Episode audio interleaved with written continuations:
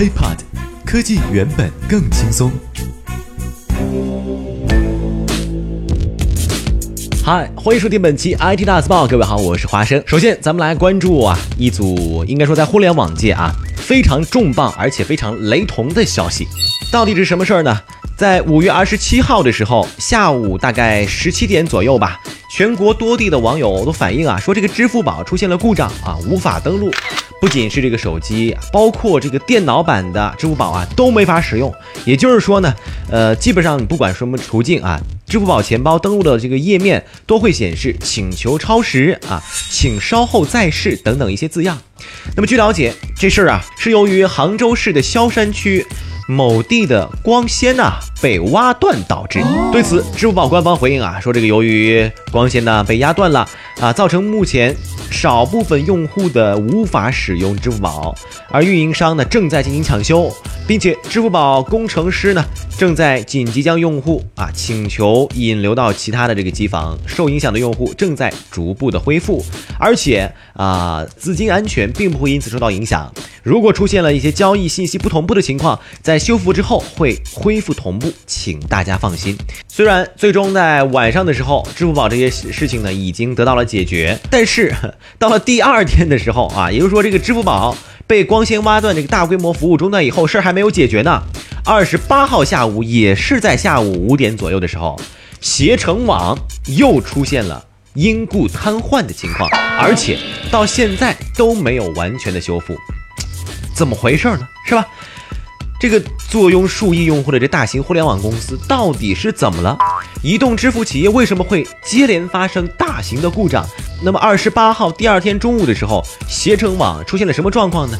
是一些用户反映啊，就是预订成功的酒店，哎，它居然没有保存地址和名字，而且 APP 和网站均打不开。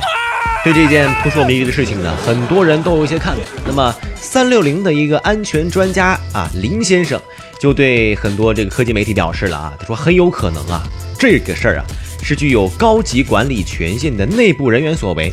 也就是说呢，要么是遭受了黑客针对性的定向攻击，那要么这种情况啊，我估摸着是呃哪个高级权限的人物啊失误所致。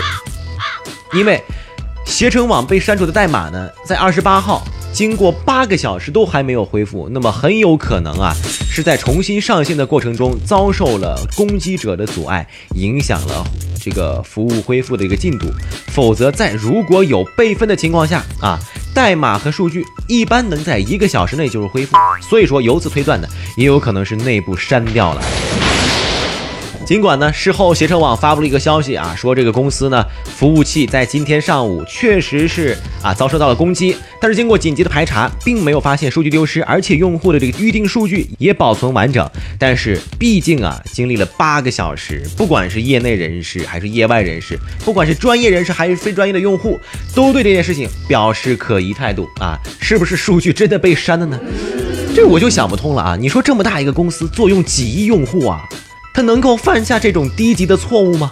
我们 IT 大字报呢，仔细想了想，感觉有以下几种可能。可能情况一：昨天是携程找蓝翔把支付宝光纤挖断了吧？今天支付宝又去找蓝翔把携程的数据库给删了。可能情况二：呃，话说我有个兄弟啊，做运维做了一个月就赚了三十八万，我问他是咋赚的，他说网站挂了。被 CEO 打断了腿，对方被赔的。可能情况三：有一天，翼龙打电话给携程，收购的时候说好的给我们导流量呢，怎么还没导？携程领导找程序员说：“给翼龙导点流量，怎么导？尽量多导。”明白。然后我就走出了办公室，把首页上加了一个翼龙的链接，然后把数据库服务器的电源一拔，把门一插。然后就没有然后了。可能情况四，据说携程服务器被黑了，酒店数据库根目录已经被物理删除。注意是物理删除，而且只要上传代码还会自动删除。这很明显是键盘的 Delete 键被压住了嘛？说了这么多可能性哈，那么这件事情对咱们全国携程用户造成的最大影响是这样的：昨天给小三打钱，支付宝挂了。今天带小三开房，携程又没了，还让不让哥过？让不让哥过？哥过？